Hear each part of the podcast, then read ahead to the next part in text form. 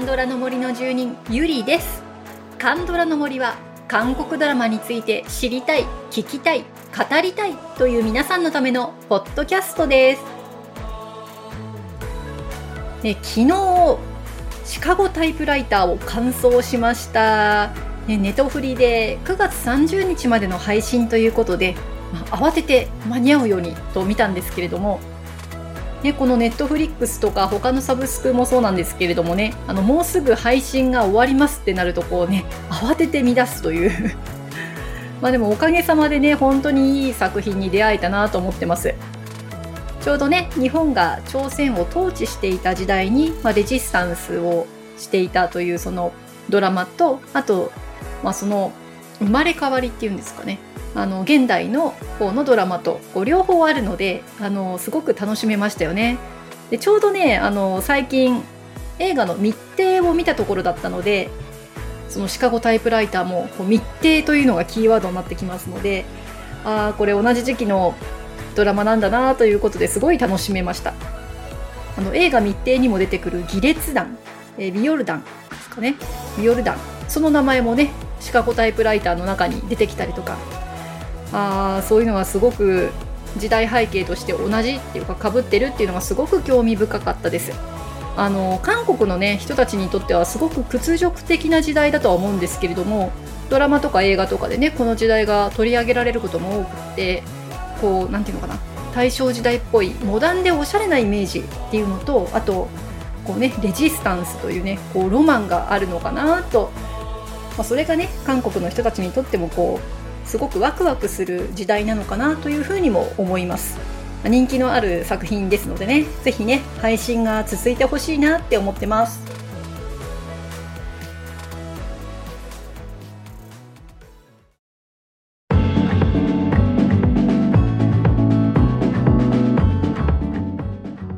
はい今日取り上げますのはドラマ「ホテル・デ・ルーナ」です。ホテル・デ・ルーナは2019年の TVN のドラマということで、まあ、ホテルですからね、まあ、ホテルが舞台なんですけれどもただのホテルではなく幽霊が宿泊するホテルということで。でこの主人公がこのホテル・デ・ルーナの社長チャン・マンウォルという女性なんですけれども1300年ね幽霊の泊まる宿を経営しているという本当にあの美しい社長なんですけれども今日はねこのすごく魅力的なドラマ「ホテル・デ・ルーナ」を特集していきましょう。でさてあの主人公はねこのチャン・マンウォル。これにアイユーさんが、えー、キャスティングされましてそしてそのホテルの新しい支配人で、まあ、たった一人のあの生きた人間クチャンソンにヨジングさん。もうこの2人の共演はねもう素晴らしかったですね。でこのねビジュアルもねこう月をイメージした本当に美しい、うん、ビジュアル。そしてあのカメオのね出演もすっごい豪華でしたね。おじほさんキム・モネさんイ・ジュンギさんナムダルムさんキム・スヒョンさん。あもうこの最後のねキム・スヒョンさんもすごかったんですけどね。はいこんな豪華なカメオにさらにやっぱりこのドラマ自体がね、あのすごくいいドラマだということの証だとは思うんですけれども、ミュージカル化されるとか、アメリカでね、リメイクされるとか、まあ、そんなニュースもね、飛び込んできてますよね。はい、えー、今日はですね、あの皆さんからいろんなコメントをいただいてますけれども、ネタバレ全開で進んでいきますので、えー、皆さんホテルデルーナを完走してから、あの、これからの配信を聞いてください。さあ最初に、えホテルデルーナの中で好きなキャラクターを選んでくださいという質問で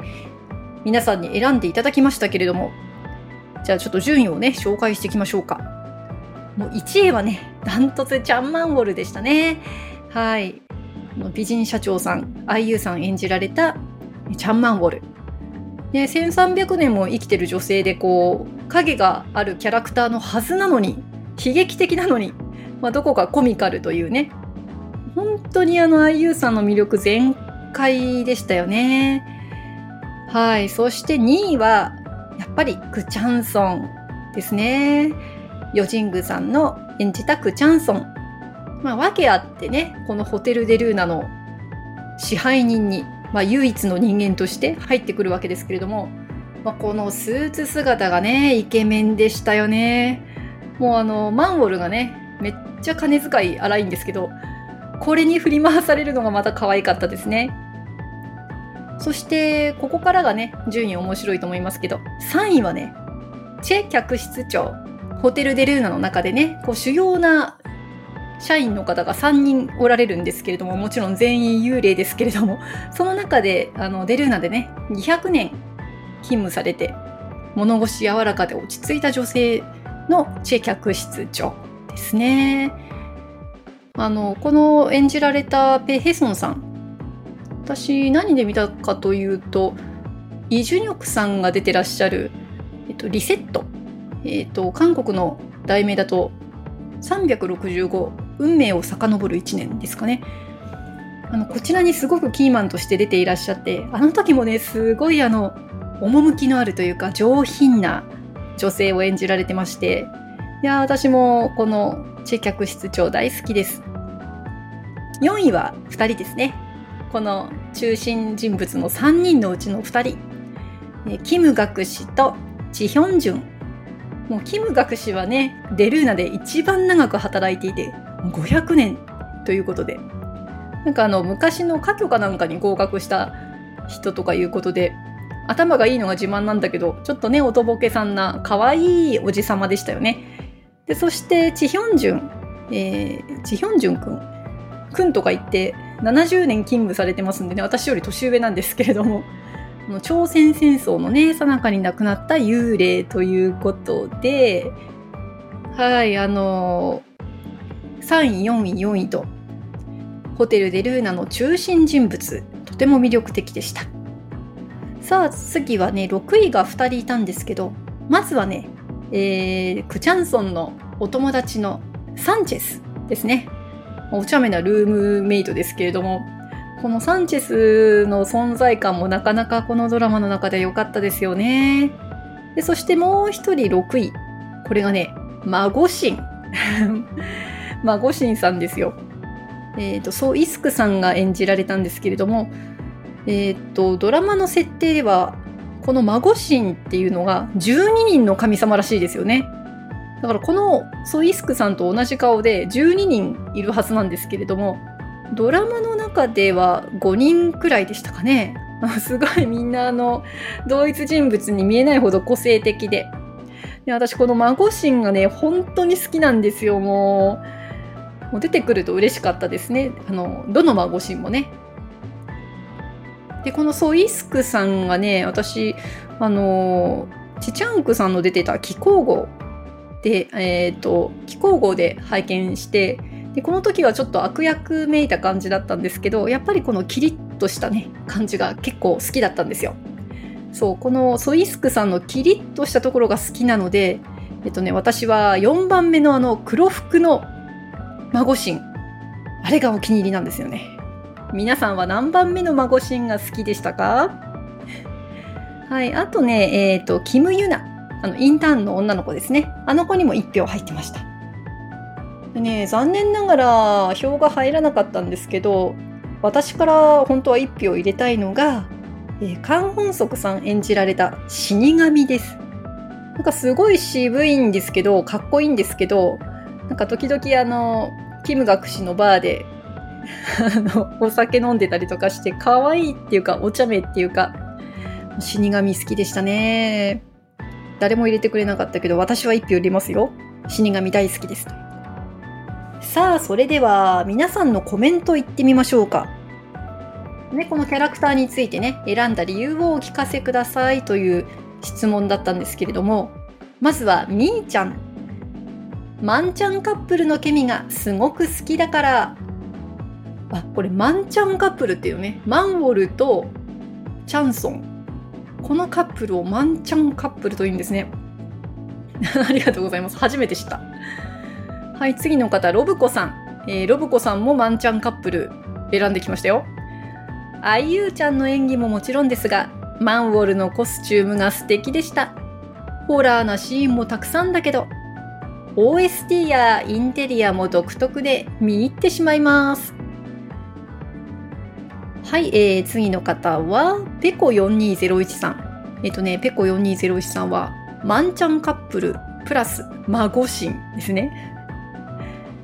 チャンマンウォル。1300年前に犯した大罪により、月霊樹に縛られ、ある人への恨みを抱えて過ごしてきた月の宿の主人。高飛車でわがままで浪費家。しかしそれは不滅に近い命の苦悩の裏返しに思えます。本来は弱くて優しくて賢くて正義感の強い女性で、キュートでかっこいいですね。クチャンソン。父親の軽はずみな行動からホテルデルーナで働くことになった頭脳明晰なイケメンです。霊眼を授かって怯えまくる臆病者ですが、愛する人が天国へ無事に旅立てるように守る姿に真の強さを感じました。孫神。十二姉妹で死者たちを天国か消滅かこの世かを振り分けているのでしょうね。それぞれ個性的なファッションと喋り方は、このドラマの狂言回しにぴったりだったと思います。はい、えー、もう一人、マンちゃんカップルプラス孫シーンを選んでくださったのが、日さん。本当はみんな素敵なキャラクターだったので、全員選びたかったのですが、悩んで悩んでこの3人。マンウォルはとにかくキュートで、お洋服も可愛く、なんだかんだチャンソンを守る姿に真の強さを感じました。チャンソンは最初、堅物で、折り目正しすぎるじゃろって見てましたが、物語が進むにつれてその魅力に見せられてしまい、最後は大ファンに。孫神のソ・イスクさんは語訳をこなし、それぞれの個性の違いを表現してすごいなぁと思ったり、孫神はドラマ中誰よりも気配りしていたように思え、このドラマにさらに温かみを添えてくれたように思いました。はい、ありがとうございます。ね、そう、孫神ね、このドラマの世界をコントロールしてるようにも見えましたね。ペコ4201さんもね、狂言回しという表現をされてましたけれども、まあ、この孫神の見守りあってのデルーナかなと思います。さあ、次の方はですね、カズモッチさん。はい、カズモッチさんはマンチャンカップルプラスサンチェスですね。主人公2人は外せないなということで、かっこ笑い。あゆちゃんが毎回衣装が違って可愛かったところにまずハマってしまいました。同じ衣装なかったですよね、多分。内容も切なかったり、ニヤニヤできたり、難しい世界観なのに終わり方は私はすごく良かったと思っていて、去年見た韓国ドラマのベスト3に入れました。サンチェスは彼女との別れもありながら、主人公2人にも負けてない存在感だったんじゃないかなと私は思っています。なので選びました。私は実はヨジングにこのドラマでハマりました。このドラマの後に車輪のついた家が放送されていて、その中でヨジングとゲストできた IU がめちゃくちゃええ感じの仲良さで、その頃ホテルデルーナロスになった私を慰めてくれました。はい、和もさんありがとうございます。サンチェス良かったですよね。あの、まあ、単なるそのルームメイトでちょこっと出てくるだけかなと思いきや、うん、いろんなところにね深く関わってくるサンチェスすごく、うん、魅力的だしいい人だなって思いましたそしてヨジングさんハマりますよね私もハマりましたよ最初私の場合はね最初ヨジングさんを王になった男で見て怪物を見てそしてこのデルーナだったんですけどここのデルーナで完全に抜けられなくなりましたいやこのヨジングさんの魅力っていうのはね、ちょっと不思議な感じがしますよね。はい、それでは次の方をご紹介しましょう。渡辺恵子さん。渡辺さん、恵子さんはね、チャンマンウォル、サンチェス、キム学士、チェ客室長、チヒョンジュンと選んでいらっしゃいます。はいで選んだ理由は時代の波に翻弄され長いこと苦労しながら生きてきた人たちだから温かいコメントですね。うん。こうドラマの中でねすごくしっかりと彼らのね苦労が描かれてましたよね。なぜ幽霊になってしまったのかなぜまだここのねホテルにとどまっているのか。本当にその一つ一つのドラマがねすごく良かったなと思います。えさあ次の方はカンナさん。カンナさんはマンウォル・チャンソン。そしてチェ客室長キム・ユナと選んでくださいました。チャン・マンウォルは推しの IU が演じて最初は辛い過去が原因で心を閉ざし気味だったのがチャンソンの誠実な優しさによってどんどんマンウォルも温かな人物になっていくストーリーがとても大好きです。チェ客室長は裏でいつもみんなを支えていて特にマンウォルがとても頼っていてお母さんのような存在でした。キム・ユナは殺された友達になるという変わった経歴を持ちますが、一人二役もアイドルにもかかわらず、ミナがうまく演じていてとても良かったです。はい、ミナにいただきましたね。ありがとうございます。このミナのね、エピソードってなかなか変わっていて、すごくドラマの中でも興味深かったなと思います。その後のね、ミナの展開、本当に良かったなーって思ってて、もうちょっとね、みんなの活躍見たかったなって実は思ってたりします。立派になったみんなの姿、成長した姿が見たかったなはい、えー、それではですね、キャラクターに関するコメント、最後の方ご紹介しましょう。トッケビいのちさんです。ね、トッケビいのちさんはね、もう私勝手に名前つけちゃったんですけど、デルーナ5人組。マンウォル、チャンソン、キム学士、チェ客室長、チヒョンジョン。この5人にいただきました。もう、ね、あの、この5人がデルーナを代表してますよね。さあ、コメントいきましょう。悪霊以外は皆素敵なキャラなんですが、デルーナの仲間たちが回が進むにつれて家族のような温かい存在になったようで心が温まりました。ね、そうですね。本当に最後、和気あいあいとしたこの5人が見られたのがね、すごく良かったなって思います。本当にいいよね。あの、写真を撮るところなんか最高ですよね。まあ、だからこそのその後の別れがね、もう辛くて泣けましたね。はい。デルーナのね、コアなキャラクターたちでした。さて、ここからは、ね、もう一つの質問ですね。ホテル・デ・ルーナを好きな理由、好きなシーン、感想などなどお好きに語ってくださいということで、今回はね、あのー、皆さんのお気持ちを伝えるためにあまり感想を差し挟まず、いただいた順にご紹介をしていきたいと思います。最初にいただいた方は、月田正也さんです。IU の華やかなファッションショーをめでるためだけのドラマかと思ったら、ラブコメとしてもとても面白かった。マイディアミスターのジウン役とは180度違う現在のマンウォル役の IU や、コミカルなシン・ジョングンの演技がとても良かった。カンナさん、まずは何といってもファンタジーな世界観が本当に美しいです。セットから衣装まで全て凝っていてそこを見るのも楽しいです。特に IU の衣装が毎回豪華でヘアメイクもすごくおしゃれなので女性はとても楽しめると思います。マンウォルとチャンソンがご飯食べに行くシーンも大好きです。二人が楽しそうだし、ご飯もとても美味しそうなので、渡韓して巡りたいです。中でも一番好きなシーンはスカイバーでマンウォルとチャンソンが手をつないで星を探しながら話していてお互いの顔に手を添えてイチャイチャしてるシーンです。二人とも本当に可愛くて星を探している時はちょっと切なさもあるけど幸せになってほしいと思わずにはいられない大好きなシーンです。みーちゃん。マンウォルのファッションが毎回違くておしゃれなところが大好きです。あとは毎回感動するお話やその中でも笑えるところがあるのも好きです。トッケビいのちさん。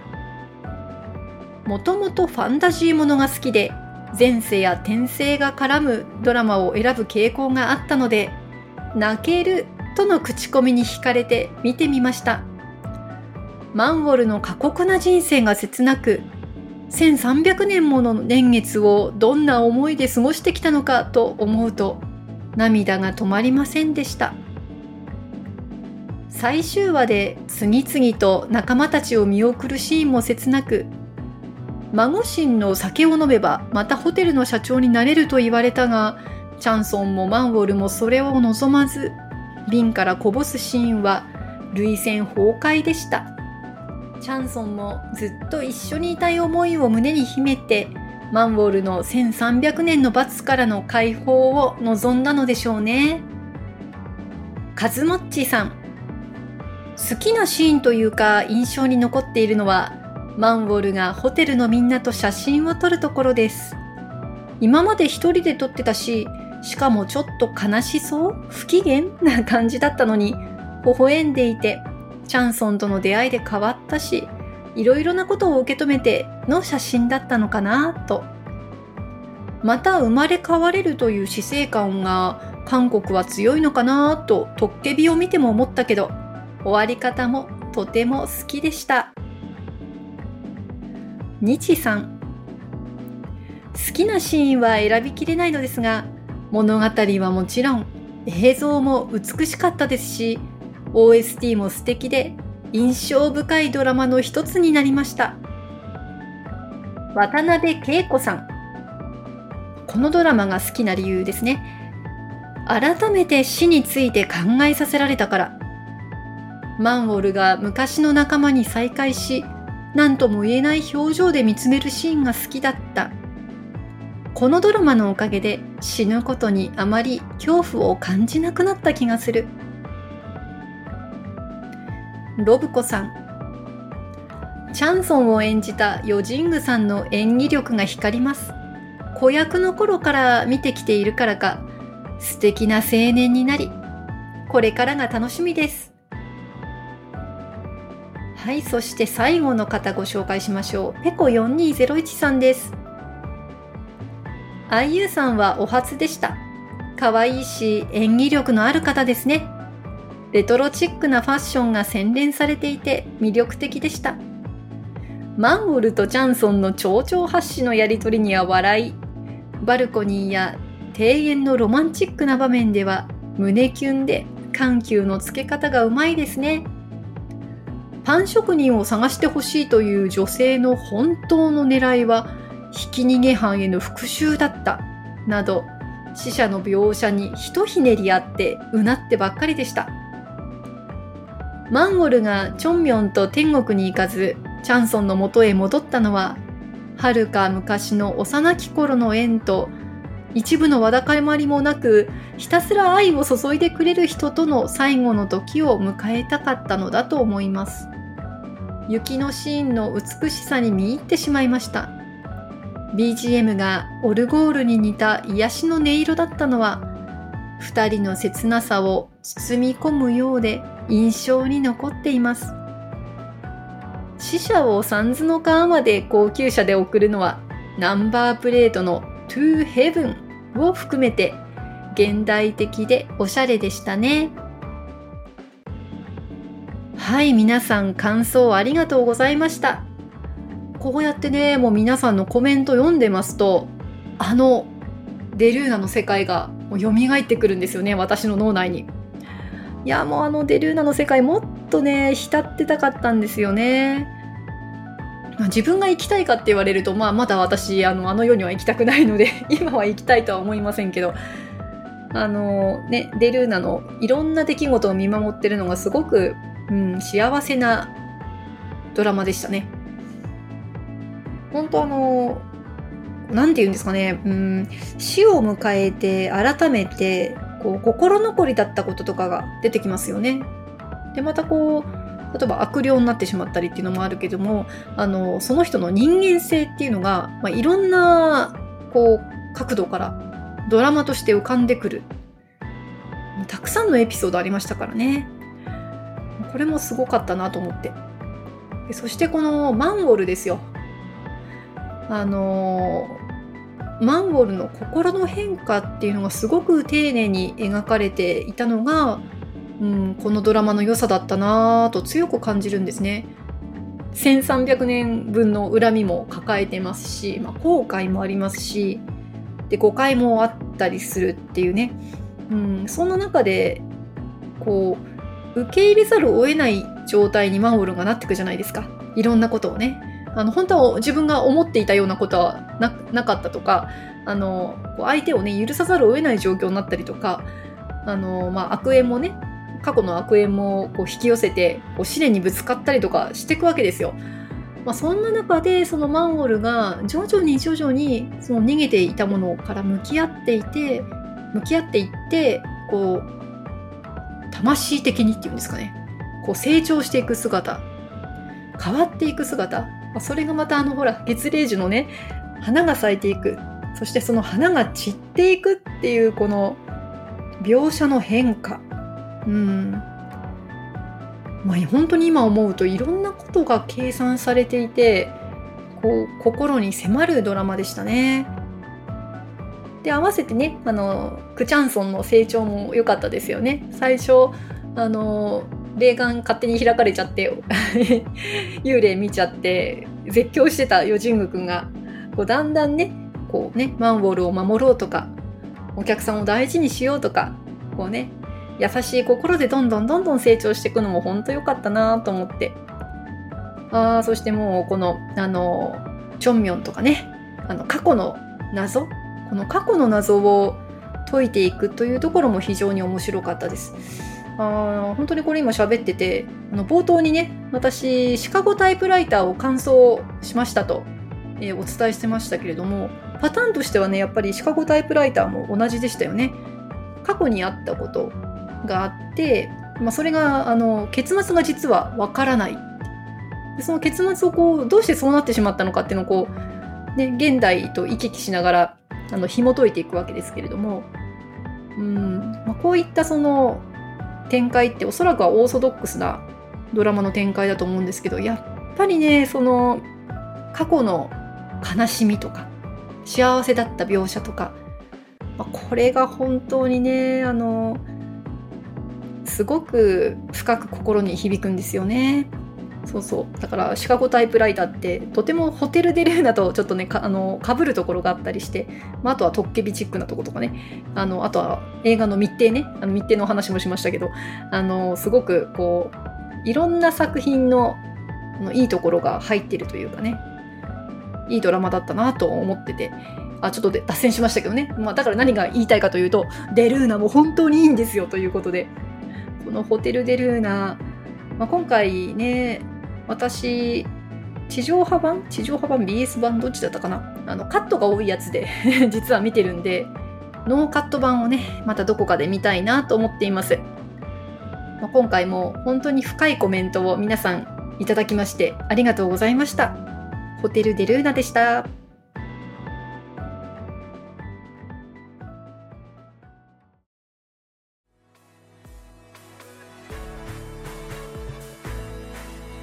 はいエンディングです。久しぶりにね一つのドラマをテーマに取り上げてみました。やっぱりねいろんな感想があって本当に興味深いですね。あのアンユーさんのドラマ、まあ、ヨジングさんのドラマ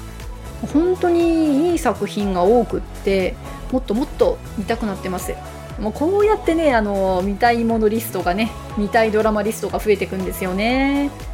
まあでも本当にこういう楽しみがある。いやもうこのね見たいものリストが減らないっていうね。これは、まあ、ある意味ね幸せなんだなって思います。これからも皆さんとこの幸せを共有していきたいですね。はいそれでは番組の感想をねぜひお送りください。LINE 公式アカウントに登録していただければ配信もアンケートの通知も逃さず受け取れます。感想もすぐに送っていただけます。Twitter、Instagram、Facebook でご案内しておりますので、ぜひご登録をお願いいたします。それでは今日もお聴きいただきありがとうございました。また次回、カンドラの森の奥深くでお会いいたしましょう。